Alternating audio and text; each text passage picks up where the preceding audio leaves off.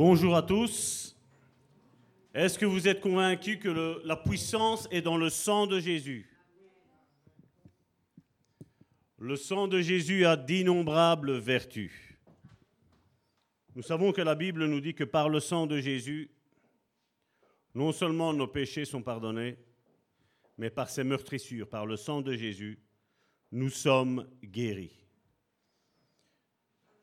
Malheureusement, qu'est-ce que fait l'Église? Qu'est-ce qu'elle fait l'Église par rapport à ça?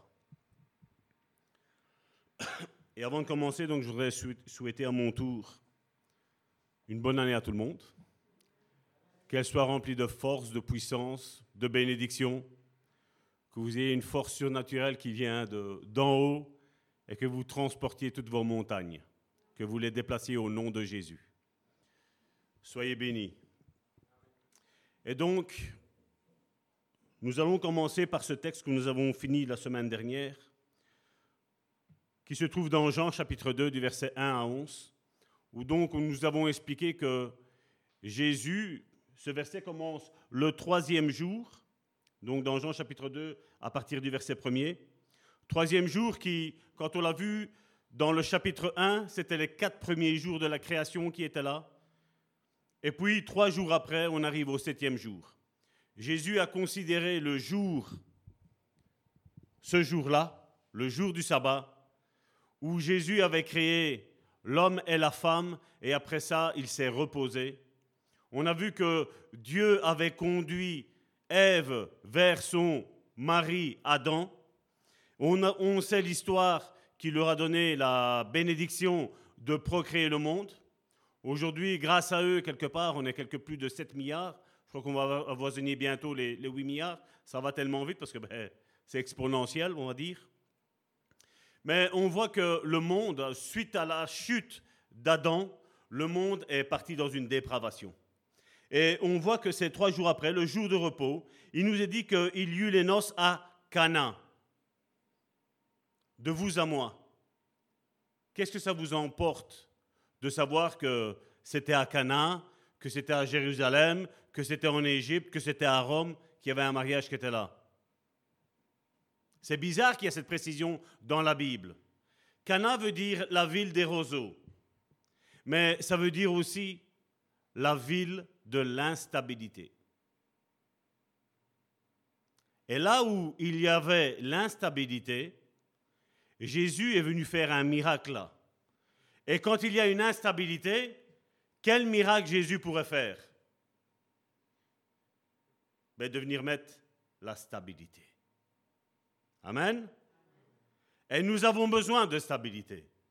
Parce que comme je l'ai dit il y a, la semaine dernière, ici maintenant le 1er janvier est passé. Et je suis sûr que de la nuit du 31 décembre au 1er janvier, combien de chrétiens ont dit Seigneur, cette année-ci, je vais faire ça. D'ailleurs, vous avez reçu un message hier de ma part en disant voilà, on va prendre des bonnes résolutions, mais on va les tenir jusque quand? Je rends grâce à Dieu parce que c'était hier, si mes souvenirs, hier et avant-hier, nous avons reçu des messages de nos frères et nos sœurs qui nous suivent sur la chaîne de Karine, 7777. On nous a remerciés d'avoir été présents du 1er janvier jusqu'au 31 décembre. Ils ont dit merci pour votre stabilité, merci pour votre persévérance. On a reçu un message qui, j'avais les larmes aux yeux, qui m'a dit comme ça, il m'a dit, grâce à vous, grâce à ce que vous avez fait, ça m'a donné soif de Jésus. Et le but, c'est ce que je disais la semaine dernière, c'est ça. C'est pas que les personnes viennent à nous, mais que les personnes aillent à Jésus. Ça, c'est la chose la plus importante pour la vie d'un chrétien. Et malheureusement, peu sont reconnaissants vis-à-vis -vis de Dieu de ce qu'il a fait à la croix et de ce qu'il continue à faire, des bénédictions qu'il est en train de déverser dans leur vie. Et on voit qu'il y a toutes sortes de choses qui sont faites pour éloigner le peuple de Dieu du plan initial de rédemption qu'il a eu pour l'humanité. Et on croit que, ben voilà, on fait notre journée, et ensuite, ben voilà, si on ne sait pas aller à l'église, bon, tant pis, hein, j'irai la prochaine fois. Aujourd'hui, je vais vous montrer quelque chose de très très très important. On parle que le premier miracle que Jésus a fait, c'est où? C'est dans un mariage. Il y a un mariage. Et certains vont me dire, Salvatore, je suis marié à Jésus. Et moi, je vais te dire une chose, mon frère, ma soeur. Nous ne sommes pas encore mariés à Jésus. Nous sommes en train de vivre la période de fiançailles. Parce que le grand mariage, le grand banquet arrive. Il y a le livre de l'Apocalypse ou le livre de Révélation nous dit que là haut, le mariage va être célébré. C'est ce que nous allons voir. Trois jours après, il y eut des noces à Cana en Galilée. La mère de Jésus était là. Et Jésus fut aussi invité aux noces. J'ai insisté la semaine dernière et je réinsiste aujourd'hui. Il était invité aux noces. Avec ses disciples, le vin ayant manqué, la mère de Jésus lui dit, ils n'ont plus de vin. Et Jésus lui répondit, femme, j'ai expliqué la semaine dernière, hein. Un enfant qui dit ça à sa mère ou qui dit homme à son père, on ne serait pas trop content. Hein. et Jésus répond, Femme, qu'y a-t-il entre moi et toi? Là, on voit que Jésus est en train de dire, Femme, entre toi et moi, il y a une séparation. Entre toi et moi, il y a quelque chose qui n'est plus en commun. Vous vous rappelez quand ils ont dit, mais Jésus, ce n'était pas le fils du charpentier? Euh, ses frères et ses sœurs, est-ce qu'ils ne sont pas parmi nous? Là, on voit que des personnes connaissaient Jésus. Je tiens à le préciser, Jésus a commencé son ministère à 30 ans. Mais de un an, de sa naissance, de son premier jour jusqu'à 30 ans, beaucoup Jésus a été à l'école, beaucoup ont joué avec Jésus. Beaucoup, le, voisinage a parlé avec Jésus. Ils ont connu Jésus en tant que la personne qui était le fils de Marie, le fils de Joseph. Mais quand son ministère a commencé, Jésus, qu'est-ce qu'il nous dit ici? Femme, qu'est-ce qu'il y a entre toi et moi? Il y a un changement qui est en train de s'opérer. Il y a quelque chose dans les lieux célestes qui est en train de bouger sur la vie de Jésus. Femme, qu'y a-t-il entre toi et moi? Mon heure n'est pas encore venue. Quel est le rapport entre le fait qu'il n'y ait plus de vin et le fait que son heure, et je tiens à préciser ça, mon heure n'est pas encore arrivée. Mon heure n'est pas encore venue. Ça nous fait bizarre, nous. Hein. Nous, avec notre mentalité, notre Jésus qu'on a occidentalisé, on n'arrive pas à comprendre, mais qu'est-ce que ça a à voir, Jésus, là-dedans? Qu'est-ce que tu es en train de nous montrer? Sa mère dit au serviteur, regardez suite à ça, à la place, en tant que bonne mère, s'énerver sur son enfant, qu'est-ce que Jésus, qu'est-ce que Marie a fait? Faites tout ce qu'il vous dira. Là, à mon avis, elle a eu l'esprit de révélation qui est arrivé, qui a dit, ah, j'ai un petit doute. J'ai un petit doute. Sa mère dit au serviteur, faites ce qu'il vous dira. Or, il y avait là six vases de pierre. Six est le chiffre d'homme, la Bible nous le dit. Vous lisez Apocalypse, six est le chiffre de la religiosité. Six est le chiffre de l'homme.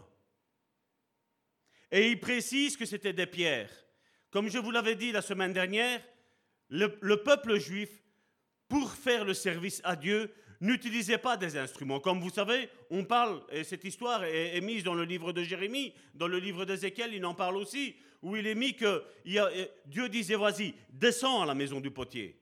Et regarde là, il y avait un amas de, de boue, d'argile qui est là, et où on le façonne.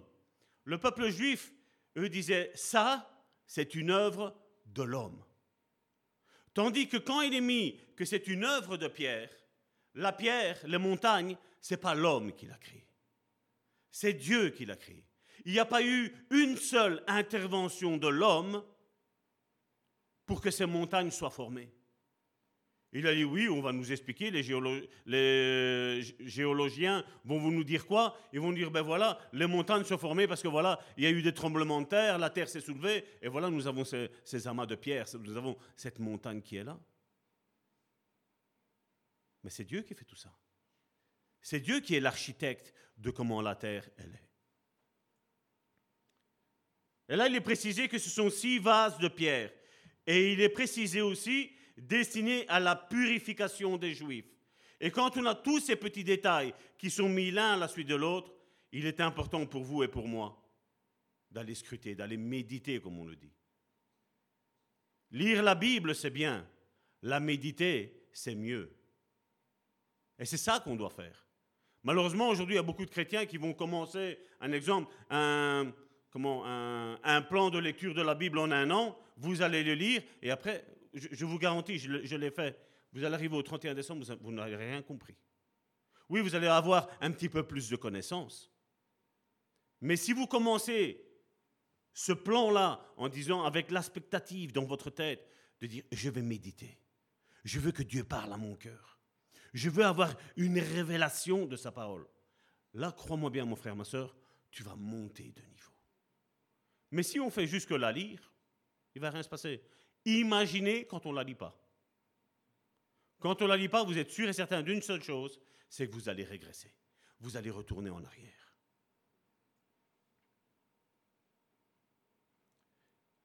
C'était destiné à la purification des Juifs. Et contenant chacun deux ou trois mesures. Et donc, j'ai rapporté ça et je, je l'ai pris exprès pour vous, pour vous montrer un petit peu le miracle que Jésus a fait. Je ne sais pas si vous arrivez à quantifier. Deux ou trois mesures, c'est entre 77 et 117 litres.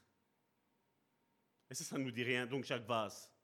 Donc si on fait une moyenne de 77 fois 6, vous avez plus ou moins le montant minimum, le, montant, le, chiffre en litres, combien il y avait de miracles déjà là? Mais on va aller plus loin. Parce que je crois qu'on n'arrive pas à imaginer ce que Dieu a fait là-dedans. Jésus leur dit, remplissez d'eau ces vases. Et ils les remplirent jusqu'au bord. Et regardez là, maintenant, ça c'est important. Jésus dit, puisez maintenant. Quand Jésus dit maintenant, quand Dieu dit maintenant, c'est là que le miracle s'opère. Tant que Dieu ne dit rien, il ne se passera rien. Tant que Dieu pense, et Dieu, je vais vous dire sincèrement, Dieu ne pense pas beaucoup. Dieu, quand il veut quelque chose, il proclame sa parole. Il déclare les choses. Dieu rarement y pense. Nous, nous sommes plus en train de penser que de proclamer les choses. Mais il paraît qu'on est à l'image de Dieu. Hein. Comment ça se fait que nous ne faisons pas comme Dieu l'a fait? Comment ça se fait que quand Dieu dit quelque chose, la chose, elle se matérialise, et il va jusqu'au bout qu'elle se matérialise, parce que la Bible, elle dit, Dieu veille sur sa parole pour l'accomplir. Et comment ça se fait que l'être humain, et je vais préciser même l'être humain non régénéré, donc non né de nouveau, dit des choses à Dieu, mais ce monde ne va jamais jusqu'au bout. Mais on est à l'image de Dieu, il paraît. Puisez maintenant, leur dit-il, et portez-en à l'ordonnateur du repas. Et là aussi, je voudrais que tenir, à tenir vos sens en éveil, à l'ordonnateur du repas même pas à l'époux.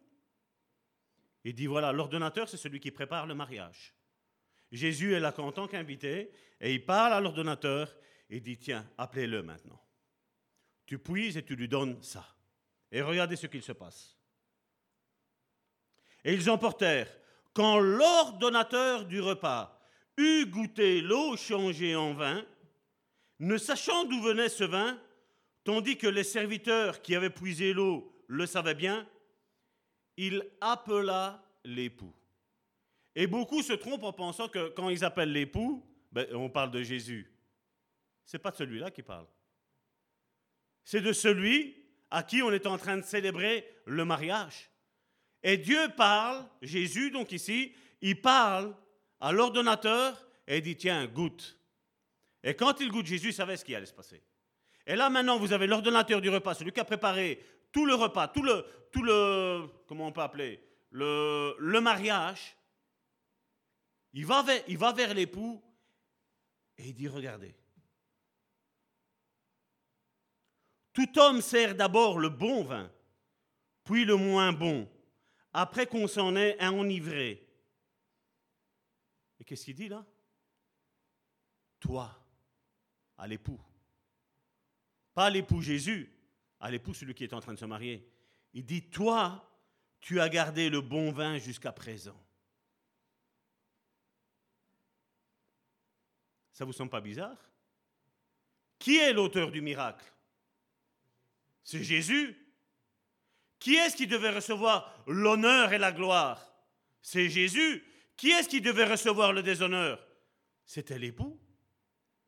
Et là, l'époux, qu'est-ce qu'il fait? Prend un honneur qui ne lui est pas dû. Qu'est-ce que Jésus a fait?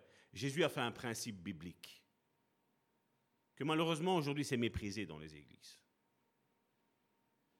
Quand Jésus établit des hommes et des femmes, comme Karine a parlé, Jésus vient honorer l'époux, là-dedans, l'époux, ceux qui sont normalement mis à l'honneur. Quand on va, je vais dire, dans un mariage, ceux qui sont à l'honneur, on peut être le Premier ministre, on peut être le, Poutine, on peut être euh, Biden, les hommes qui sont au-dessus de tout le monde, on dit, mais s'ils vont là-bas, ils doivent s'abaisser face à l'époux. C'est l'époux qui doivent être honorés. Ils ne peuvent pas voler comment, l'honneur au marié. Et Jésus, c'est ce qu'il fait. Jésus fait le miracle, mais ne prétend pas le miracle. Il est venu faire honneur à celui qui avait du déshonneur. C'est ce qui a été fait quand vous vous rappelez que Aaron et Myriam ont mal parlé sur Moïse. Myriam s'est ramassé la lèpre, mais Aaron, à cause de l'onction, à cause du menton qu'il avait, il n'a rien eu. Et certains disent, non, mais c'est pas juste parce que Aaron aussi lui a parlé mal de Moïse, le serviteur de Dieu, le serviteur dont Dieu a parlé et qui a dit, voilà, parle au peuple. Et ce principe spirituel, bien souvent, on l'oublie. Que Dieu honore les autorités qu'il met en place. Et en parlant d'autorité, comme, euh, comme je voudrais l'annoncer, Karine, normalement, ce jeudi va finir le séminaire qu'elle a fait sur la guérison. Et donc, à partir de l'autre jeudi, nous allons commencer le, le, séminaire maintenant sur les dons spirituels. Et là, j'insiste. Est-ce que vous êtes tous réveillés? Là, j'insiste. J'insiste que tout le monde soit là. Parce que comme je dis, c'est facile aujourd'hui de prophétiser comme on en voit beaucoup.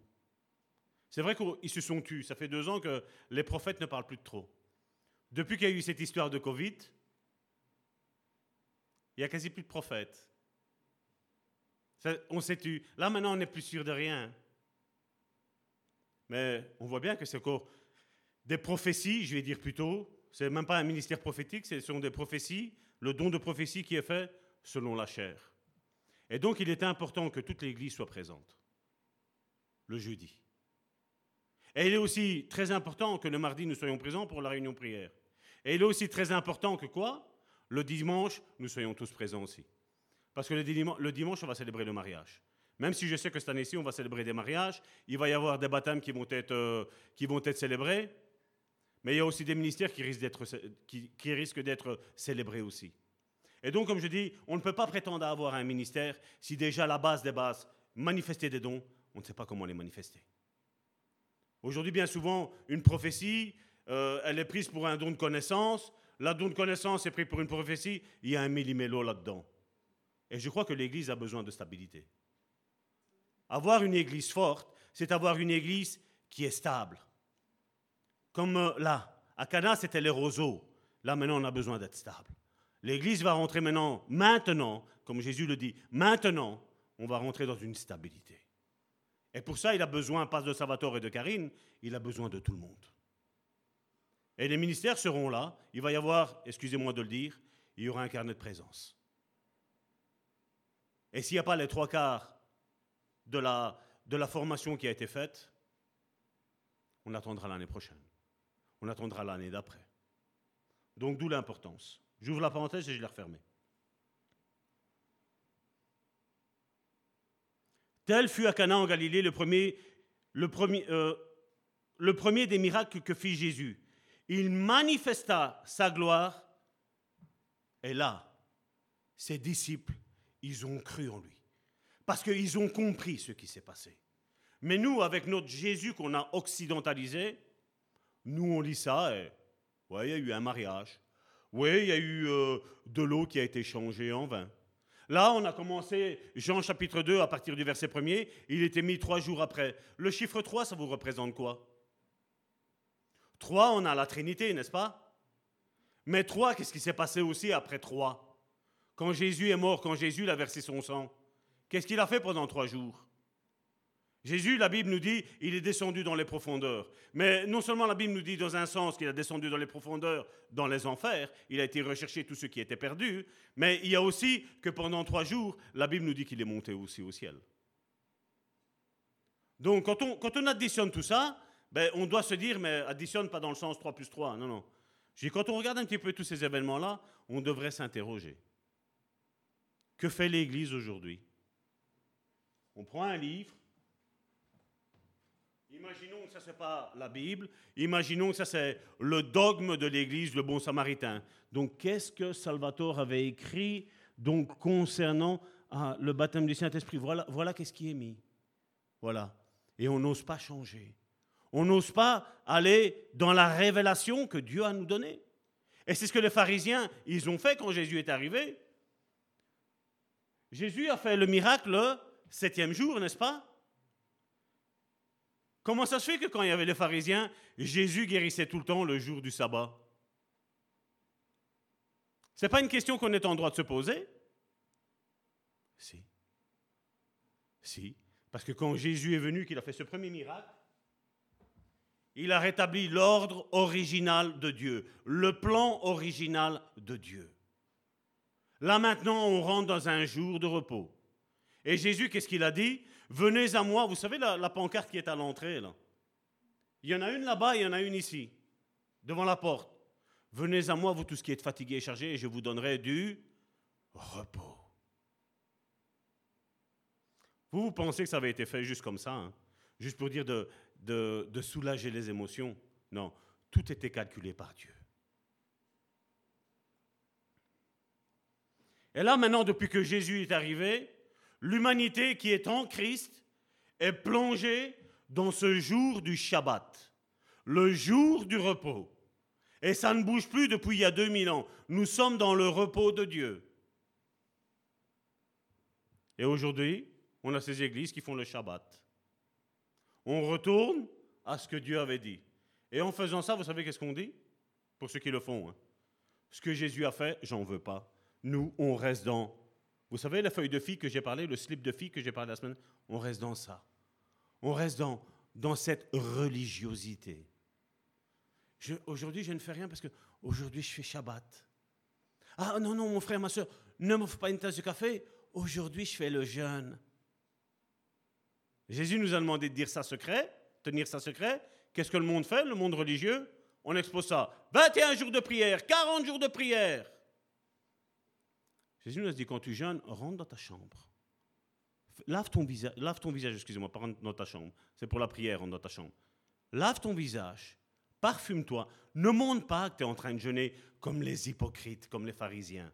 Quand il parle d'hypocrite, hypocrite, pharisien. C'est le rapport que vous devez faire tout le temps. Et aujourd'hui, on sonne de la clarinette, on sonne de la trompette. Oh, moi je jeûne, moi je jeûne on va arriver dans la période de jeûne. Je ne vais pas parler de la période qu'on va faire. Je vous parle de la période de jeûne selon le message que j'ai apporté. Vous allez un petit peu comprendre ce que c'est réellement le jeûne. Jésus est resté pendant trois jours dans le tombeau, après quoi il est ressuscité. Et après cette résurrection, euh, cette résurrection, comment on appelle ce jour-là? On appelle la rédemption. Donc l'humanité a été racheté. Racheté à une condition où on prend le sang de Jésus sur nos vies. Où on dit Seigneur, verse ton sang sur ma vie. J'ai péché, verse ton sang sur ma vie. Mais tant qu'on ne fait pas ça, il n'y a aucune rédemption qui est là.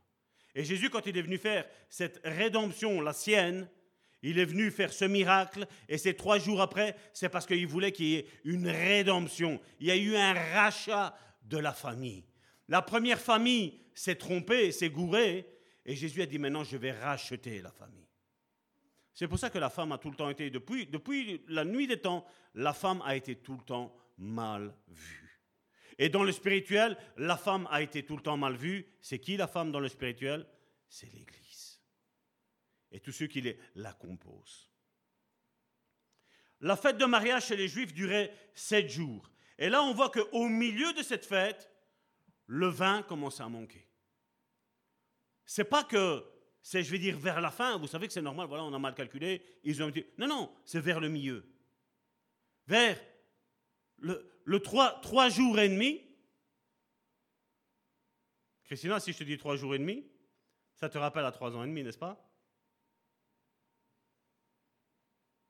La période de tribulation. Post, milieu et après. Il manque le vin. Et le miracle arrive. Je referme la parenthèse. Je vous demande de demander au Saint-Esprit que vous avez en vous révèle-moi ce que le pasteur a voulu essayer de me faire dire. Et là, on voit que quelle honte pour le marié.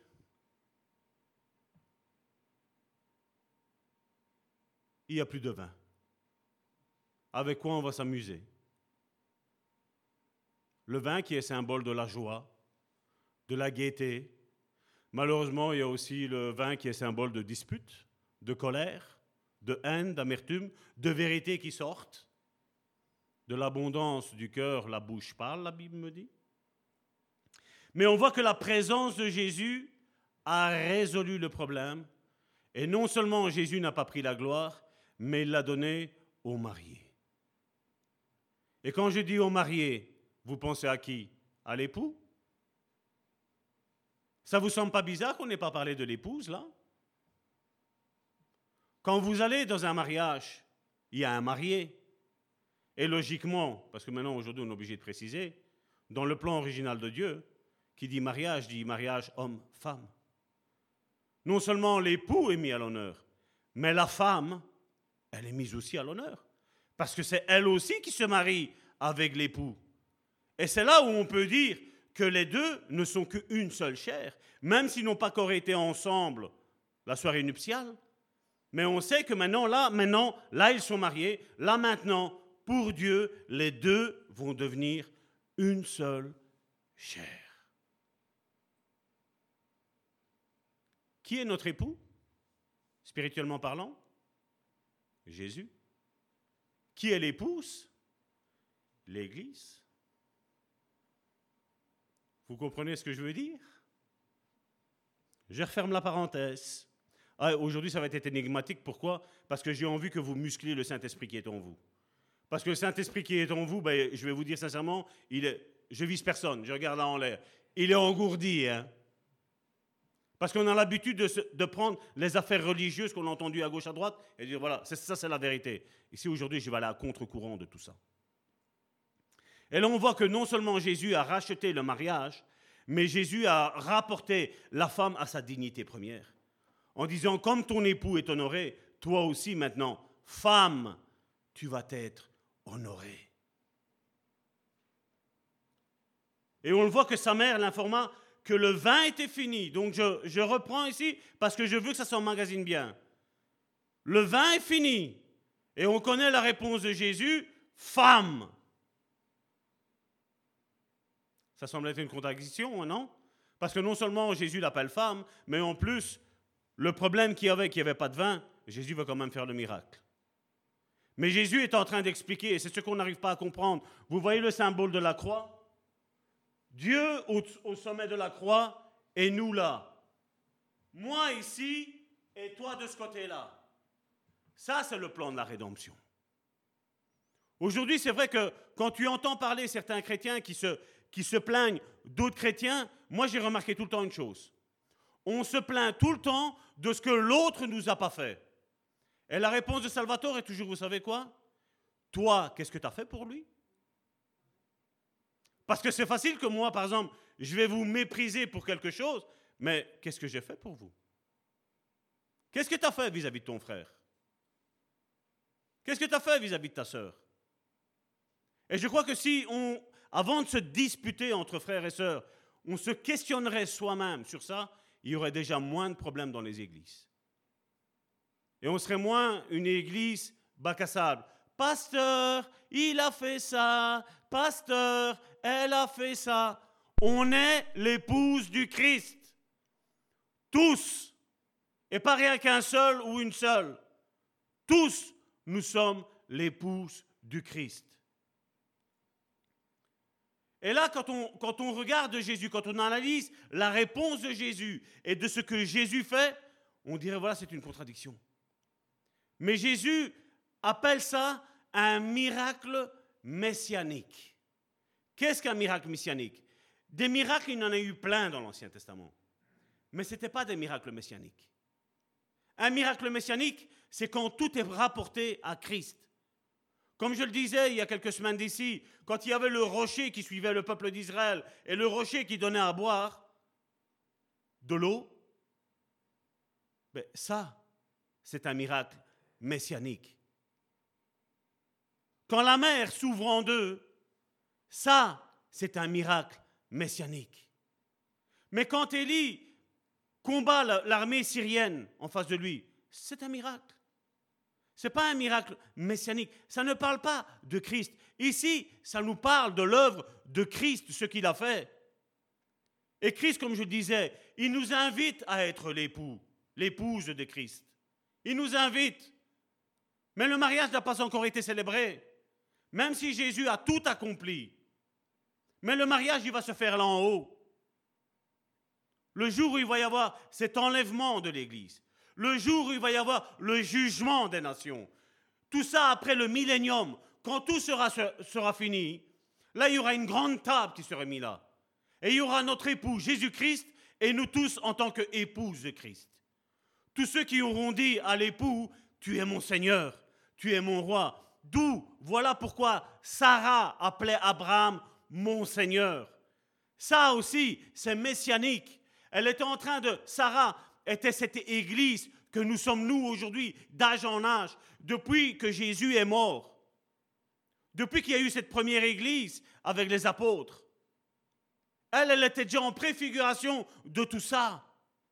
Elle appelait son époux mon Seigneur. Parce que c'était le miracle messianique qui allait s'accomplir. Elle savait, là, après qu'elle ait douté, après qu'elle ait ri, nous connaissons l'histoire, et je ne veux pas jeter la pierre sur notre grand-mère, Sarah. Mais on, voit que, après tout ça, elle a compris.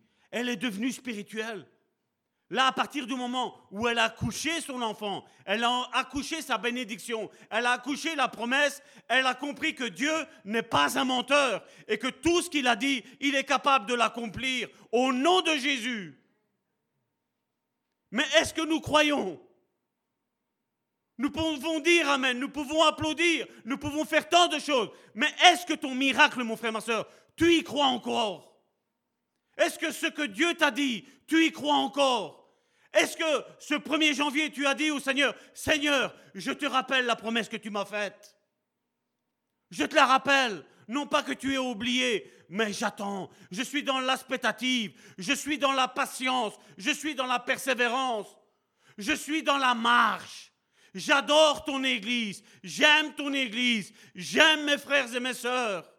Est-ce que tu es dans cette aspectative-là Si la promesse elle tarde, c'est à cause de ça. Est-ce que nos vies sont réglées sur le plan original de Dieu? Sur ce que Dieu a fait? Sur ce que Jésus a fait et sur ce que le Saint-Esprit est en train de faire avec son Église. Parce que là, le Saint-Esprit est en train de dire, maintenant le miracle va arriver. Maintenant le miracle va arriver. Regarde ton voisin et dis-lui, maintenant mon miracle va arriver. Regarde de nouveau ton voisin et dis-lui, maintenant ton miracle va arriver aussi.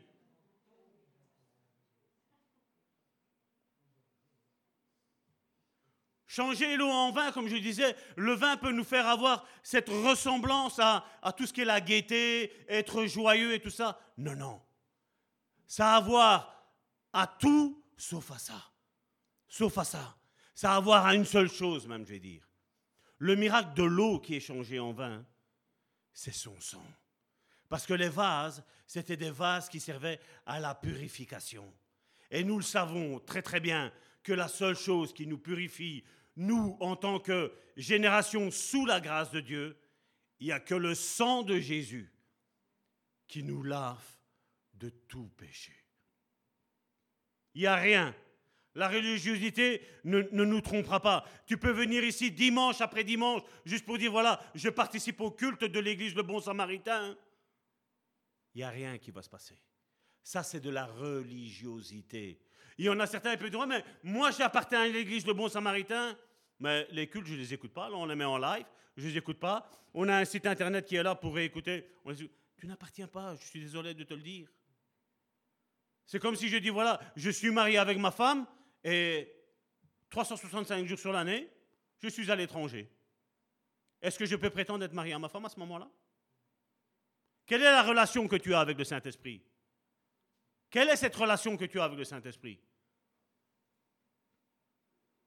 Osée chapitre 4 verset 6, je ne l'ai pas pris, mais qu'est-ce qu'il nous dit? Mon peuple périt parce qu'il lui manque de la connaissance. Ça c'est Louis II qui a traduit ça. Mais la version euh, parole de vie nous dit Mon peuple périt parce qu'il ne me connaît pas. Que c'est triste pour une épouse de ne pas connaître son époux. Que c'est triste. Et il dit Il périt. Ça ne veut pas dire qu'il y a la vie en lui, mais il y a la mort en lui. Et aujourd'hui, on va à l'église, on se soulage la conscience aujourd'hui. Et Jésus a dit, mon heure n'est pas encore venue, parce que la purification du peuple de Dieu aurait lieu à un seul endroit, à la croix. À la croix, il y avait droit à la purification. Il ordonna aux serviteurs de remplir les six récipients de pierre qui étaient là et qui servaient à la purification. Ils étaient faits de pierre, comme je l'ai dit, pas de terre cuite, de pierre parce que l'homme ne pouvait pas toucher à ça. Moi, je ne pourrai jamais rien faire pour ta vie, pour que toi, tu sois sauvé. Je peux te conduire, comme je l'ai dit la semaine dernière, le rôle d'un évangile, c'est ça, c'est conduire les brebis à Christ. Christ est le chef de l'Église. L'évangile conduit à l'Église. Les ministères font le travail qu'ils ont à faire. En portant qui? Ben, En portant la brebis du Seigneur à Christ connaît Christ. C'est bizarre que ici, si nous fermons nos yeux et qu'il y a quelqu'un qui va prier, tu vas reconnaître qui est, en train de prier. C'est pas vrai? Mais c'est bizarre que le peuple de Dieu ne reconnaît pas quand Dieu le parle. C'est pas vrai? Oh, le pasteur, il a dit ça. Il me vise. Je ne vise personne. Moi, je te dis ce qu'est le plan original de Dieu. Moi, je te dis quel est le plan de Dieu pour ta vie, pour nos vies, pour le plan pour l'Église. Si maintenant nous voulons y adhérer, nous y adhérons. Si nous ne voulons pas y adhérer, qu'est-ce que Dieu va faire? Comme l'église d'Apocalypse, il va se mettre dehors de l'église et il va frapper à la porte. Et il va dire, Église, est-ce que vous voulez me faire rentrer Et je vais vous dire que si Jésus n'est pas présent ici, tout ce qu'on fait est en vain. Tout. Parce que l'époux prépare son, prépare son épouse. Et je ne peux pas prétendre faire partie de l'épouse de Christ en n'allant pas le rejoindre. Où on le rejoint? Christ est le chef de l'Église. Je referme la parenthèse. Et donc, je vous ai dit tantôt, c'est entre 67 et 117 litres. 77 et 117 litres, la quantité de vin qu'il y avait. C'est pas vrai? D'eau qui a été changée en vin. C'est pas vrai? J'ai juste été regarder parce que pour moi, je crois que le vin le plus cher sur cette planète, la planète Terre, je crois que s'il a un certain prix, je crois que celui de Dieu est beaucoup plus important, n'est-ce pas? Donc moi, je ne vais pas vous donner un prix au vin de Dieu, je vais vous donner un prix, même pas au litre, c'est au 70, une bouteille, c'est 75 centilitres il y a eu une année, en 1945, il y a eu un vin qui a été vendu, la bouteille de 75 centilitres. Pas un litre, 75 hein. centilitres. Elle a été adjugée, ça s'appelle le domaine de la Romanée, Conti Romanée, Grand Cru, 1945. Le prix a été, cette bouteille-là a été estimé à 482 000 euros. 75 centilitres. Si vous faites un prix au litre, ça revient à 642 667 euros du litre. Là, Jésus a changé et je vous dis, on est bien au-delà des 500 litres. Mais moi, je dis, voilà, je ne veux pas trop exagérer, je vais juste mettre 500 litres. J'ai fait 500 litres multiplié par le prix au litre qui est là. On arrive à un miracle de 321 millions 333 333 euros. C'est bien plus que ça. Hein. Parce que je vous dis déjà, le prix du vin de Dieu est beaucoup plus important que celui-là. Si celui-là, un vin d'homme, a été adjugé, à ce prix-là, mais moi je dis voilà, on est terre à terre et je vais vous donner le miracle qui a été fait. Maintenant, la question que je ne veux pas de réponse, hein, mais c'est juste la question que je veux te poser. Comment Dieu peut-il pourvoir à nos besoins en allant travailler? Je referme la parenthèse. Bien que la parole soit faite chère pour accomplir le miracle que Jésus a dit, parce que si la parole n'était pas déclarée, comme je l'ai dit tantôt, elle ne crée rien, elle reste inefficace. Mais quand Jésus dit maintenant, puisez l'eau, là le miracle est arrivé. Les serviteurs lui avaient obéi quand ils remplissaient les récipients d'eau, mais leur tâche n'était pas encore terminée. Jésus leur a dit, prenez ces vases-là et maintenant vous les remplissez d'eau. Ils n'ont pas été remplis de vin, ils ont été remplis d'eau. Ils se sont exécutés, mais leur tâche n'était pas encore finie. Parce que le miracle, le miracle s'est produit quand? Quand ils ont versé l'eau dans les vases Non? Le miracle, le miracle il s'est produit, produit là. Dans Jean chapitre 2, verset 8. Puisez maintenant, leur dit-il, et portez-en à l'ordonnateur du repas. Elles se sont exécutées. Là, ils savaient que si Jésus avait dit quelque chose, il y a quelque chose qui allait arriver.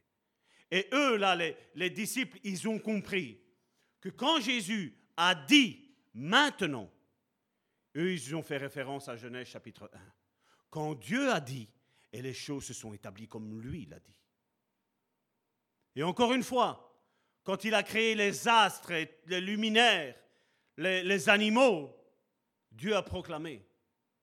Mais quand Dieu a créé l'homme, Dieu n'a pas parlé. Dieu est descendu et il a touché. Touché.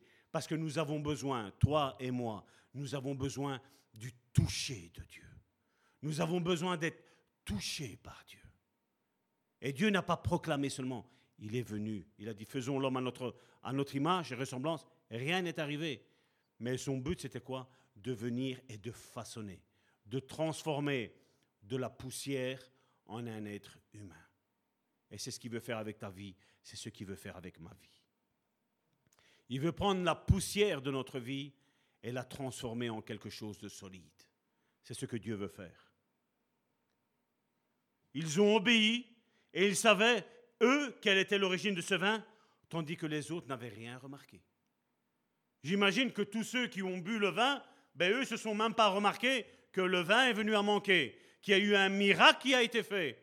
Parce qu'il nous est dit que seuls les disciples ont cru. Même celui de l'époux n'a rien compris. L'époux était juste en train de dire, voilà, donne-moi la gloire. Le vin là, maintenant, il est meilleur. J'ai fait différemment que les autres, alors qu'il n'avait rien fait. Jésus méritait l'honneur et la gloire. Mais Jésus s'est soumis à l'autorité qui était là. Jésus est arrivé, il a dit, le marié c'est qui? C'est toi? Je me soumets à toi. Et il s'est retiré. Il a fait le miracle et il s'est retiré. Il a donné, Jésus a su être soumis, comme il a été soumis aux disciples en leur lavant les pieds, en leur donnant à manger, en leur enseignant à chaque fois à maintes et maintes reprises c'est vrai qu'une fois, il s'est énervé, qu'il a dit Mais jusqu'à quand je vais être avec vous? Nous, on dit Jusqu'à quand serai-je avec vous? Je crois que Jésus, que quand il s'est énervé, je crois que ça a décoiffé. Hein. Je crois que, waouh, quand il s'énerve, Jésus. Euh, Et après trois jours, Jésus a fait ce commencement de signes en Cana en Galilée. Trois jours après sa mort, la Bible nous dit qu'il a apporté son sang au ciel. Et on va le voir après.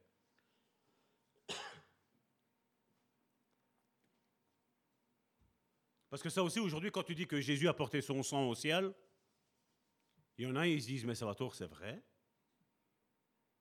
Et vous savez que j'aime pas parler de mon propre chef.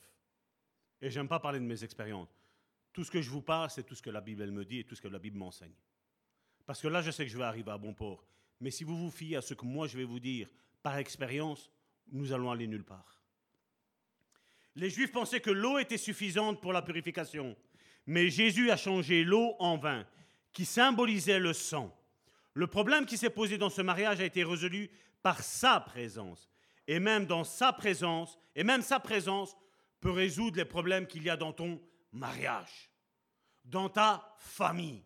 Sa présence à lui peut tout changer. Mais est-ce que nous sommes obéissants à faire tout ce que lui dit? Vous pouvez dire Amen. Hein? vous n'êtes pas d'accord, vous ne voulez pas obéir à Jésus? C'est pas à moi qu'on dit Amen. Hein? Quand on est obéissant, quand l'homme est obéissant à Dieu et quand la femme est obéissante à Dieu, le miracle se produit dans la parole de Dieu, dans la vie. C'est la parole de Dieu qui nous le dit. Mais quand un tire à gauche et l'autre tire à droite, où est-ce qu'on va aller? On fera rien. On fera rien. Une autre, chose aussi, quand sa mère lui a fait savoir que le vin était fini, il l'appela femme, vous vous rappelez? Je vous l'ai dit, c'est Genèse chapitre 2 verset 4, euh, Jean chapitre 2 verset 4 qui nous dit, Jésus lui répondit, Femme, qu'y a-t-il entre moi et toi? Je le mets comme ça, vous êtes certain que c'est dans la Bible. Mon heure n'est pas encore arrivée. Une, appellation qui peut être bizarre, comme je l'ai dit. Bizarre que Jésus, qui nous a enseigné d'être obéissant à toute autorité, normalement sa mère là était l'autorité parce que Jésus n'était pas marié. Hein. Je ne sais pas si vous le savez. Jésus n'était pas marié, donc l'autorité qu'il avait, il était soumis à son père et à sa mère.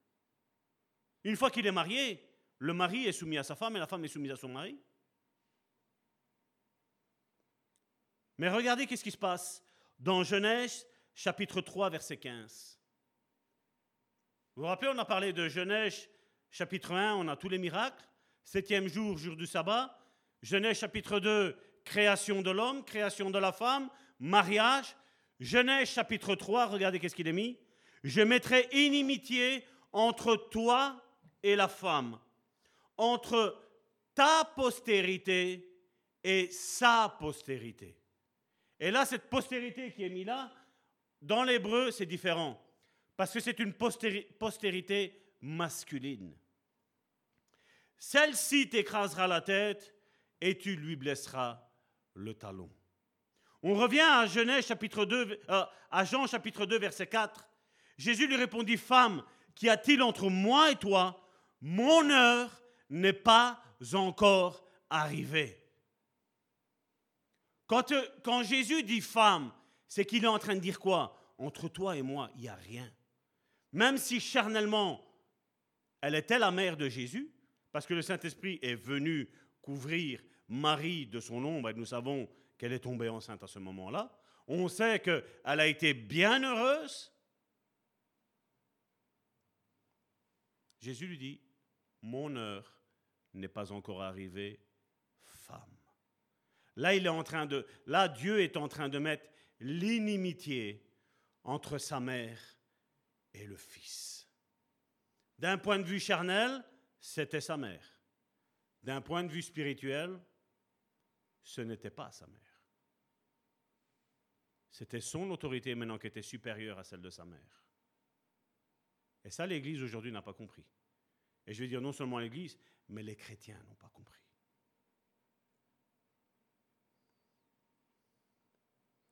J'ouvre une parenthèse. Pourquoi mon heure n'est pas encore venue? Et là, on peut le voir des versets 18 à 22 de Jean chapitre 2, où Jésus parle de sa mort et de sa résurrection. Il y a ce miracle qui est fait, mais Jésus, tout de suite après, va dire, pour vous comprendre, pour nous qui avons occidentalisé Jésus, il dit, pour vous comprendre, ce que j'ai fait comme miracle là, c'est le miracle de ma mort. et de ma résurrection, où je vais ressusciter tout ce qui est mort en toi. Qu'est-ce qui est mort en toi? La promesse, les promesses que Dieu nous a faites, qui tardent? Vous savez où on dit Seigneur, jusqu'à quand je vais attendre?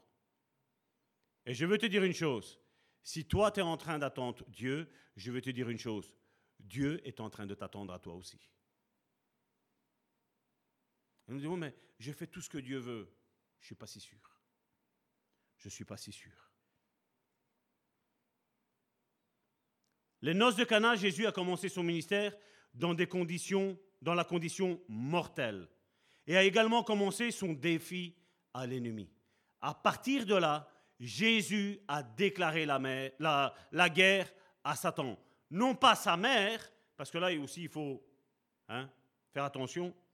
À cette occasion, il a appelé sa, mère femme et il l'a appelée aussi femme à la croix. Regardez, dans Genèse chapitre 19 au verset 26, Jésus voyant sa mère, qu'est-ce qu'il est mis? Je me suis trompé? Ah non, excusez-moi. Jean chapitre 19 verset 26. Jésus voyant sa mère et auprès d'elle le disciple qu'il aimait tout le monde nous dit que c'est Jean, dit à sa mère, Femme, voilà ton fils. À deux occasions, dans Jean chapitre 2 et dans Jean chapitre 19, il lui dit ça. Premièrement, au miracle à Cana du mariage, la rédemption, mais là aussi, à sa mort, il dit, toi maintenant là, tu es devenue une femme. Malheureusement, certains l'ont appelée la mère de Dieu. Elle est nullement la mère de Dieu. Parce que Jésus, qu'est-ce qu'il lui dit? Femme. Sa postérité à la femme, humaine, charnelle, et la spiritualité de Jésus n'ont rien en rapport. Maintenant, Marie a besoin que Jésus devienne son époux. Spirituellement parlant, parce que là, j'en vois certains qui vont dire ah, Une mère se marie avec son fils. Non, moi, je pas spirituellement parlant. Là, Marie a besoin maintenant de son fils. Et on le chante, Marie, savais-tu? Le fils que tu tiens dans tes bras, c'est le Dieu Tout-Puissant. C'est le El Shaddai. C'est le Yeshua. C'est lui. Et aujourd'hui, on a une église qui est stérile. Qui, même ces bases-là, on ne les comprend pas. Au début du ministère, il veut dire quelle était la femme mentionnée dans Genèse chapitre 5. C'est ce qu'il lui a dit. Femme, mon heure n'est pas arrivée. Vous vous rappelez Genèse chapitre 3, verset 15 hein? Sa postérité t'écrasera la tête et tu lui mordras le talon. Quand est-ce que le talon de Jésus a été mordu? La mort à la croix. Mais cette mort à la croix n'a pas été une défaite, c'était une victoire pour toute l'humanité une victoire pour Jésus parce qu'il a tout accompli de A à Z, sans aucun péché, sans aucune faute. Il a rétabli le plan de rédemption que Dieu avait créé pour l'humanité, dont tous, les, tous ceux de l'Ancien Testament se sont tous trompés. Jésus est venu et il a tout accompli. Et maintenant, cette, cette même histoire-là maintenant, c'est l'Église maintenant qui doit l'accomplir. On est sous cette onction, et on va parler beaucoup d'onction cette année-ci, on est sous cette onction, mais seulement il faut rentrer dans cette onction. Il faut être imbibé de cette onction. Il faut être baptisé de cette onction-là. Il faut rentrer dans ça pour comprendre le plan que Dieu a à faire. Tu as un ministère à faire. Tu as quelque chose à faire. Et si on reste les bras croisés, il n'y a rien qui va se faire si nous, on ne se bouge pas. Si nous, on ne comprend pas le plan que Dieu a pour nos vies, pour ta vie,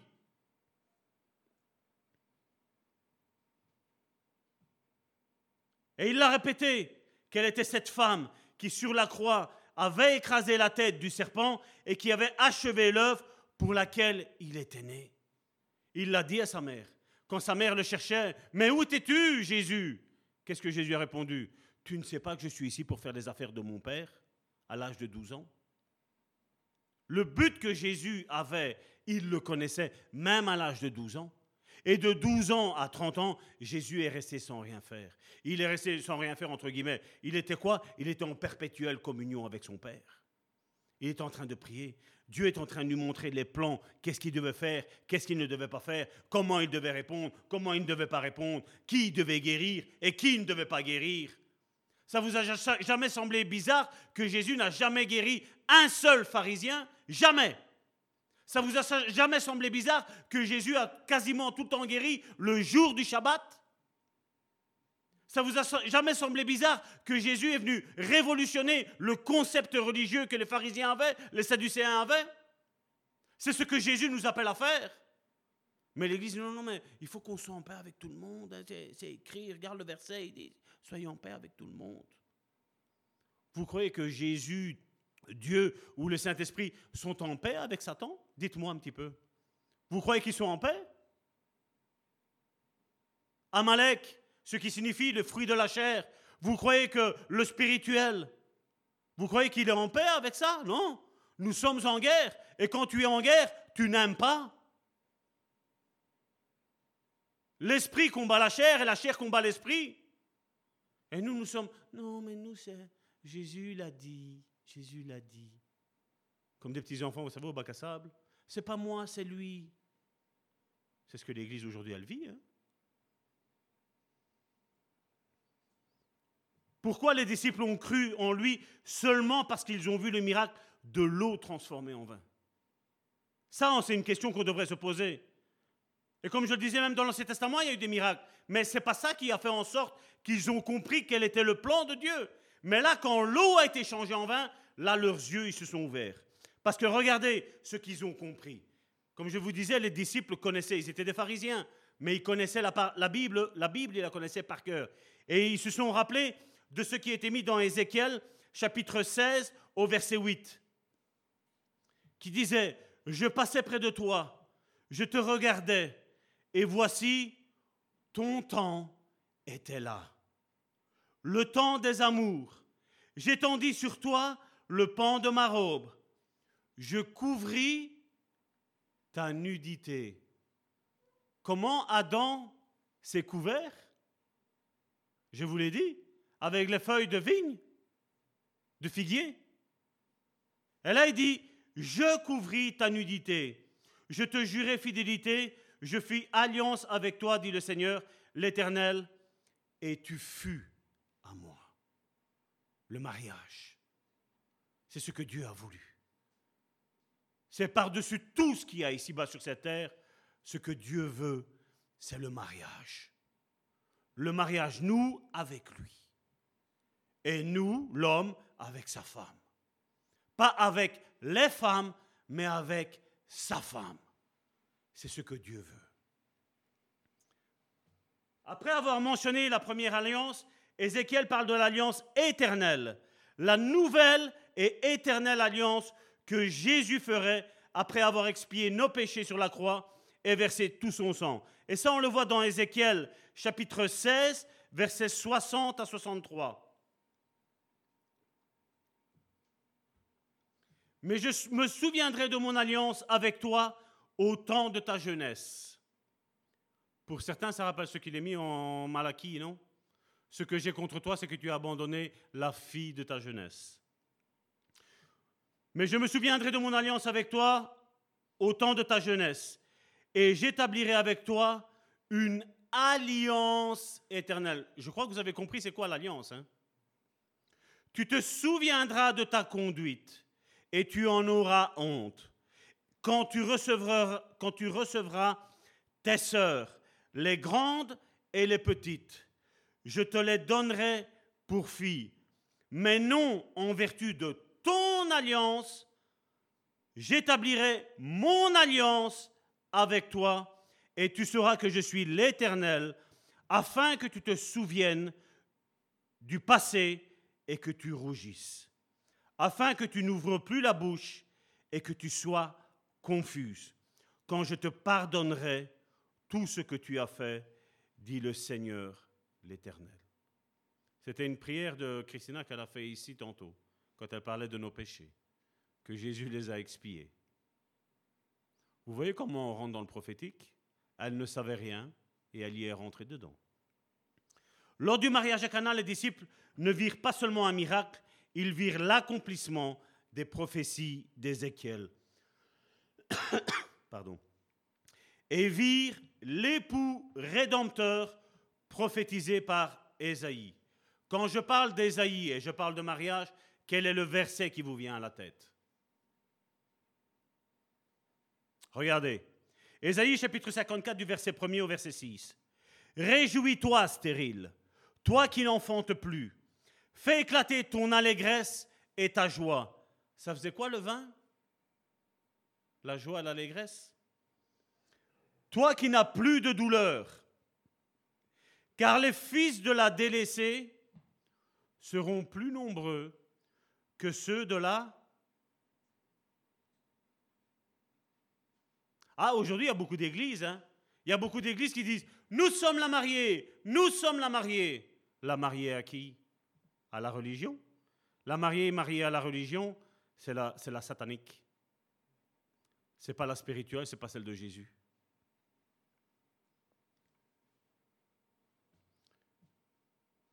Les fils de la délaissée seront plus nombreux que celle qui est mariée.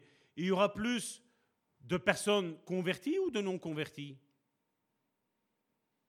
Il y aura moins de personnes converties que de personnes converties. C'est ce qu'il nous dit là. Dieu sait tout. Oui, oui, Dieu sait tout. Dieu sait que nous sommes fainéants, ça c'est sûr et certain. Dieu sait comme nous sommes forts à faire de religion, ça c'est sûr et certain aussi. Élargis l'espace de ta tente qu'on déploie les couvertures, de ta demeure. Ne retiens pas, allonge tes cordages et affermis tes pieux, car tu te répondras à droite et à gauche.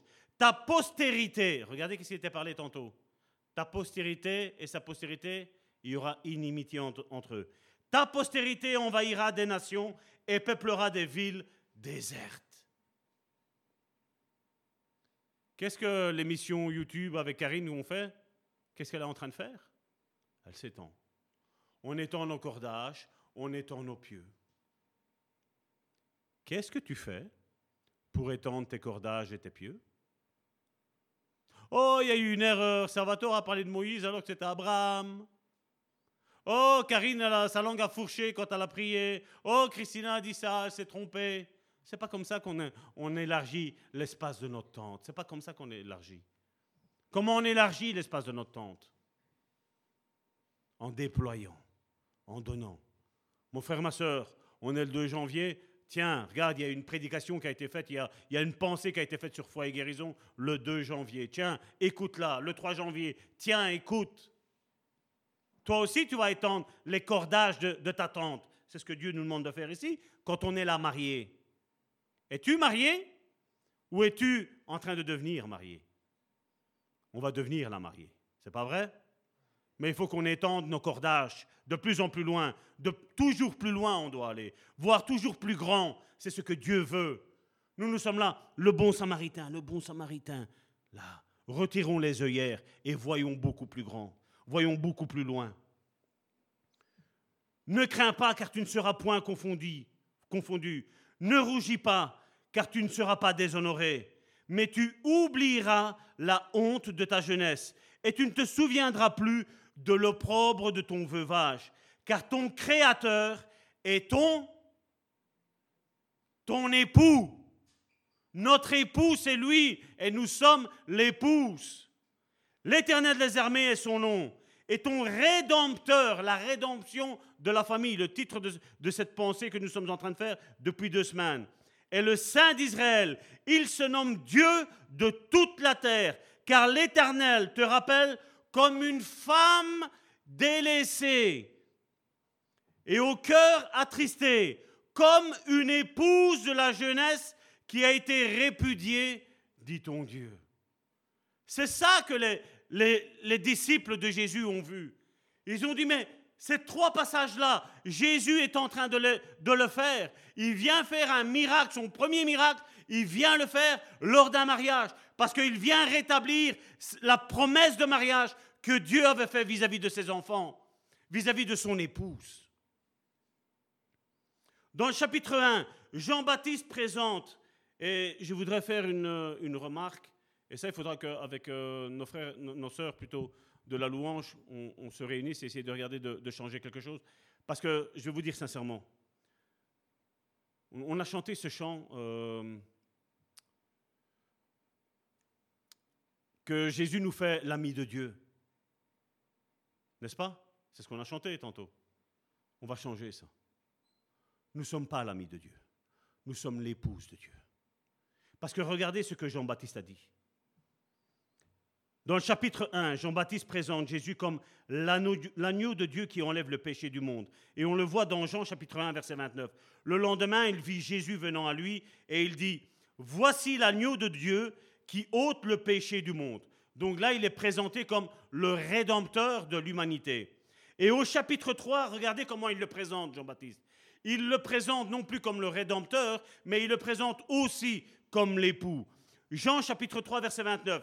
Celui à qui appartient l'épouse, c'est l'époux. Mais l'ami de l'époux, qu'est-ce qu'il voulait dire là Jean-Baptiste? Jean-Baptiste n'a pas, su être l'épouse de Christ, mais il se présente lui-même comme l'ami de l'époux. Parce qu'on peut devenir épouse de Christ à un seul moment, à partir de la mort de Christ. À partir du moment où je dis, Seigneur, viens habiter dans ma vie. Où je me marie, dans un premier temps, je vais dire, avec lui. Où j'attends, je me fiancie plutôt, je vais dire, dans un premier temps avec lui, en vue du mariage qu'on doit avoir. Abraham a été appelé l'ami de Dieu. Nous sommes l'épouse de Dieu. Nous ne sommes plus les amis de Dieu. Est-ce que c'est clair? Est-ce que c'est compris? Regardez, c'est l'époux. Mais l'ami de l'époux, qui se tient là et qui l'entend éprouve une grande joie à cause de la voix de l'époux. Aussi, cette joie qui est la mienne, elle est parfaite. Il a dit, Jean-Baptiste, quelque part, il, en dit, il est en train de dire, voilà, moi, mon point culminant de ma vie spirituelle, c'est d'entendre la voix de l'époux. Qui, demandait déjà aux religieux, aux pharisiens, qui vous a appris à fuir la colère de Dieu? Produisez des fruits de repentance. Parce qu'il fait, la cognée, elle est mise à la racine, elle est en train de frapper, il, est en train de dire, vous êtes en train de mourir, et la religion te fera toujours mourir. Mais Jésus nous donnera la vie. Nous ne sommes plus l'ami de Dieu, nous sommes l'épouse de Dieu. L'épouse de notre Dieu, notre Rédempteur. Et comme je le disais, non seulement l'époux est honoré, mais l'épouse aussi est honorée. Elle est au, même diapason. Et c'est pour ça que dans l'unique trône qui est là en haut, où il y a Dieu le Père pour le moment, Dieu le Père va se retirer, va faire asseoir le Christ. déjà, certains disent qu'il est déjà assis, mais qu'est-ce que Christ va faire?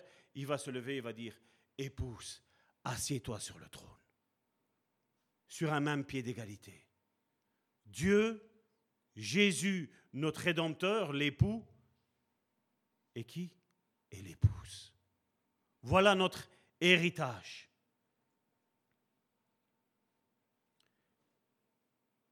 Et regardez, vous vous rappelez quand Jésus a parlé à Marie, qu'est-ce qu'il a dit? Mon temps, mon heure n'est pas encore arrivé. Regardez maintenant ce que Jean chapitre 12 du verset 23-24, il nous dit. Jésus lui répondit, donc c'était arrivé à la croix, L'heure est venue où le Fils de l'homme doit être glorifié. En vérité, en vérité, je vous le dis, si le grain de blé, il ne dit pas les grains de blé, il dit le grain, un seul grain, c'est de lui qui parle. Si le grain de blé qui est tombé en terre ne meurt, il reste seul. Mais s'il meurt, il porte beaucoup de fruits. Comment un mort va-t-il porter des fruits? Au travers son église, au travers son épouse, celle qui est sa fiancée, celle qui est en train de se préparer aux noces de l'agneau. Jean chapitre 17, verset 1er, après avoir ainsi parlé, Jésus leva les yeux au ciel et dit, Père, l'heure est venue. Vous vous rappelez L'heure n'est pas encore venue, il disait à Marie. Mais là, Jésus dit, l'heure est venue, glorifie ton Fils, afin que ton Fils te glorifie. Là, Jésus savait que tout le plan de rédemption, il a préparé la fiancée au futur mariage. Il l'a présentée. Et là, Jésus est en train de leur prouver que l'eau sur laquelle il se purifiait, ça ne servait jamais à rien. Mais la seule chose qui allait pouvoir les purifier, c'est quoi? C'est le sang de Jésus, le sang de l'agneau. Leur religiosité n'aurait jamais rien apporté. Et regardez ce qu'il est mis dans 1 Jean, la première épître de Jean, au chapitre 5, au verset 6. C'est lui, Jésus-Christ, qui est venu avec, qu'est-ce qu'il est mis? De l'eau et du sang. L'eau a été changée en vin. Et comme je vous l'ai dit, ça ne représentait pas, je dire, un spiritueux, ça représentait, ça avait une image prophétique de son sang. Et c'est pour ça qu'il explique après, dans Jean chapitre 2, quand vous regardez vers la fin, il parle de son sacrifice qu'il allait faire. C'est ce qu'il est en train de dire. Non avec de l'eau seulement, mais avec l'eau et avec le sang. Et c'est l'Esprit qui rend témoignage parce que l'Esprit est vérité. Et ce que je vous ai dit, c'est peut-être ce que vous n'aviez pas encore compris jusqu'à aujourd'hui, mais j'espère que vous avez compris que là, nous sommes la fiancée de Jésus et que nous devons nous préparer. Nous devons préparer le mariage parce que le mariage arrive bientôt. Jésus va bientôt apparaître et bientôt nous allons, être là, assis à table en tant qu'épouse de Christ. Tantôt, je vous disais que Jésus a pris son sang et il a été le porté jusqu'au ciel. Et certains disent, ouais, mais le sang est descendu. Vous savez, il y a des études qui sont faites, qui sont merveilleuses, hein, où il y a les sept endroits où Jésus a fait couler son sang. C'est merveilleux, je vous dis. Ça, c'était vraiment un excellent livre. Mais regardez dans Hébreu chapitre 9, au verset 11 et 12, qu'est-ce qu'il est dit? Mais Christ est venu comme souverain sacrificateur des biens à venir. Il a traversé le tabernacle plus grand et plus parfait, qui n'est pas construit de main d'homme. Vous vous rappelez la pierre que je vous disais avec l'argile? Qui n'est pas construit de main d'homme, c'est-à-dire qui n'est pas de cette création. Et il est entré une fois pour toutes dans le lieu très saint. Nous sommes faits esprit, âme et corps. Lieu très saint, lieu saint par vie. C'est comme ça que le temple dans l'Ancien Testament était fait, et nous, nous sommes esprit, âme et corps. Et il dit qu'il est entré une fois pour toutes dans le lieu très saint. Donc c'est le tabernacle qui est là en haut. C'est le temple qui est là en haut et qui nous attend. Dans le lieu très saint, non avec le sang de bouc et de veau, mais avec quoi? Avec son propre sang. Pourquoi? Parce que Adam, avec sa faute, a souillé le tabernacle qui était là en haut. Et nous, nous imaginons que Dieu nous a, nous a donné des ministères et nous devons faire attention. Dieu nous a donné une église et nous devons faire attention. Parce que quand on souille l'église ici en bas, on souille le temple qui est en haut. Et la Bible m'a dit ici que Jésus est rentré une seule fois dans ce temple-là. Il a traversé le lieu saint, le lieu très saint, et il a été faire l'aspersion de son propre sang. Il est monté dans les lieux célestes et il a versé son sang sur le temple qui est là en haut. Et on nous dit aujourd'hui, L'Église, ce n'est pas important. Je vous dis une chose. Ceux qui vous disent ça, regardez Satan en train de vous parler. Tous ceux qui parlent mal de l'Église universelle, c'est Satan qui est en train de parler aux nations. Et quand on y adhère, le sacrifice de Jésus pour notre vie, il est annulé. C'est fini. On retourne l'ami de Dieu, quelque part ayant obtenu, une rédemption éternelle. Quand Jésus a dit tout est accompli, c'est ça qu'il est venu faire. Et maintenant, toi et moi, nous sommes les représentants, nous sommes les ambassadeurs. Et qu'est-ce que nous faisons? Nous venons apporter maintenant le royaume qui est là, les cieux et la terre, qu'est-ce que j'ai dit? Ils ne font plus qu'un. On va chercher en haut et on vient déposer en bas. On l'a déposé en bas, on remonte en haut et on vient apporter la bénédiction. On vient proclamer la bénédiction sur la vie de nos frères et de nos sœurs. Mais soyons porteurs de bénédiction et non de malédiction. Et malheureusement, beaucoup sont porteurs de malédiction et pas de bénédiction. Comme on l'a vu, les enfants de la délaissée seront beaucoup plus nombreux que les enfants de la mariée. Jésus a dit qu'il y avait un chemin large, il y a tout le monde qui prend par là, il y a un chemin étroit qui est dur. Je ne vous dis pas que c'est facile. Mais je vais vous dire une chose. Plus on est, plus on a facile. Parce que je te soutiens, tu me soutiens. Et on se soutient mutuellement. On se soumet les uns aux autres. Mais vous allez voir qu'il y en a beaucoup qui vont faire. Ils vont vouloir vous soumettre, mais ne se soumettront jamais à vous. Et ce n'est pas dans les deux sens. Comme je l'ai dit, tu aimeras ton prochain comme toi-même. C'est dans les deux sens. Et malheureusement, ça, il n'y en a pas beaucoup qui veulent. Tu ne me fais jamais ci, tu ne me fais jamais là. Et toi, que m'as-tu fait?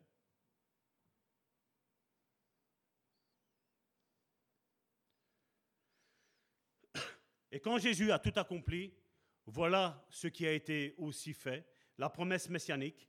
Genèse chapitre 12, verset 3.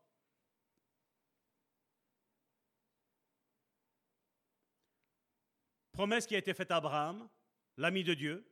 Promesse qui est faite à l'épouse de Dieu, celle qui se prépare, celle qui est en train de se parer, celle qui est en train de nettoyer sa robe, elle est en train de se faire belle. Je bénirai ceux qui te béniront et je maudirai ceux qui te maudiront. C'est juste ce que je viens de dire avant, mais là je vous le prouve bibliquement parlant. Et toutes les familles de la terre seront bénies en toi. Voilà ce que Jésus est venu faire. Non seulement nous sauver personnellement, mais sauver la famille, les valeurs de la famille. Il est venu restituer l'identité à la famille. Il est venu dire à son Église, préparez-vous parce que je reviens. C'est ce que la Bible, Apocalypse termine comme ça, que l'épouse dise, viens, viens, viens. Est-ce que je peux avoir un viens ou vous ne voulez pas que l'époux revienne? Reviens, Seigneur. Viens nous chercher. Je suis prêt. Est-ce que tu es prête? Est-ce que tu es prête? Ouh là là Et vous me faites peur, hein, je vous dis sincèrement. Est-ce que vous êtes prête, Église de Jésus-Christ? Ah Moi, j'aime les amens. Mes frères et mes sœurs, venez. Euh, oui, mes sœurs, excusez-moi, oui. J'ai tout le temps l'habitude, frères et sœurs. Vous savez comment je suis.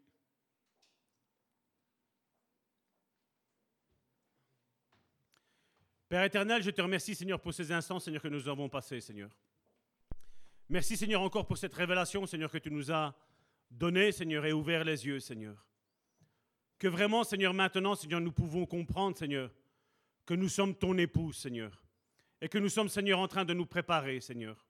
Oui, Seigneur, même si tu as dit que tout était accompli, Seigneur, tu veux que ton Église se prépare. Parce que ça, Seigneur, ce n'est pas accompli.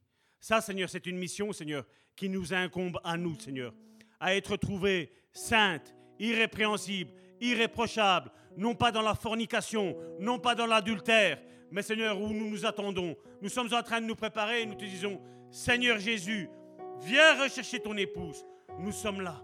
Nous ne voulons pas être comme les vierges folles, Seigneur, mais nous voulons être comme les vierges sages, Seigneur, qui savons, Seigneur, que tu es notre épouse, Seigneur.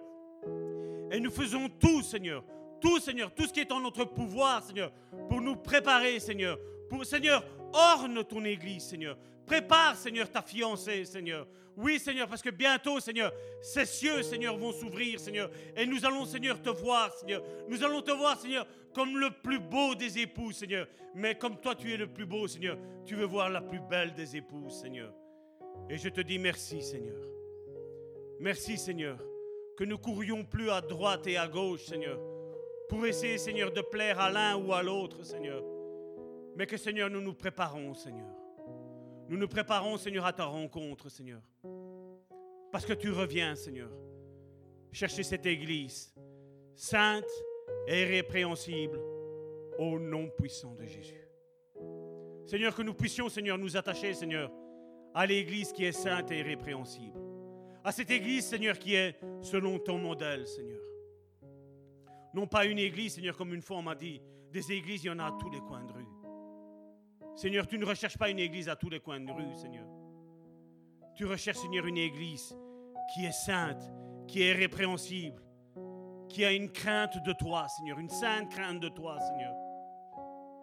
Seigneur, qui n'est pas là pour faire un culte, Seigneur, à sa gloriole personnelle, Seigneur.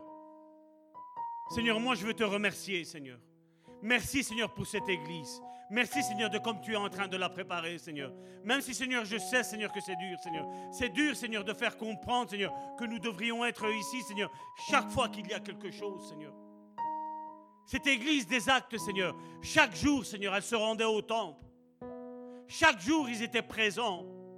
Parce qu'ils avaient compris, Seigneur, que le temple qui était là-bas en Israël, c'était une préfiguration du temple qui est là en haut, où Jésus est venu et a purifié son Église. Le lieu très saint avait été souillé. Nous, Seigneur, nous te prions, Seigneur, de sanctifier, Seigneur, le lieu très saint, le lieu saint et les parvis, Seigneur. Purifie, Seigneur, à chacun d'entre nous qui entendons, Seigneur, notre voix, notre esprit, notre âme et notre corps. Parce que nous sommes ton temple, Seigneur, maintenant, Seigneur. Tu as fait de, de notre corps, Seigneur, ton habitation, Seigneur. Et tu ne viens pas habiter dans les ténèbres. Tu ne viens pas habiter au milieu de la souillure.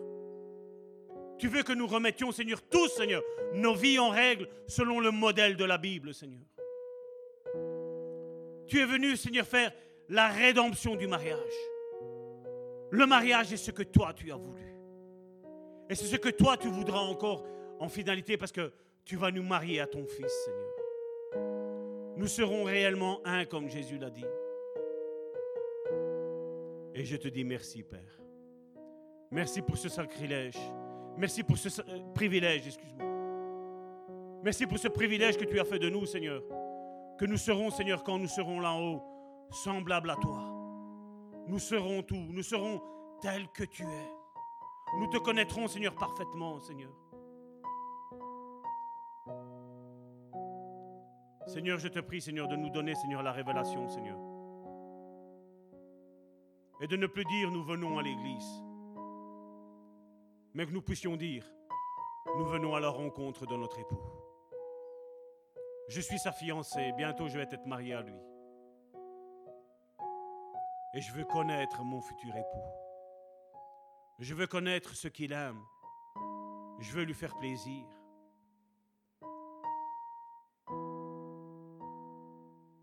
Seigneur, je te dis merci, Seigneur.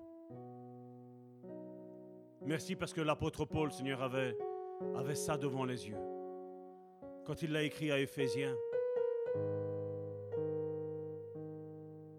Oh Seigneur, je te dis merci, Seigneur. Que cette révélation, Seigneur, descende, Seigneur, dans la vie de mes frères et de mes sœurs. Que nous nous attachions, Seigneur, non pas à une église, mais à ton église. Celle que toi tu veux, Seigneur. Jésus. Amen.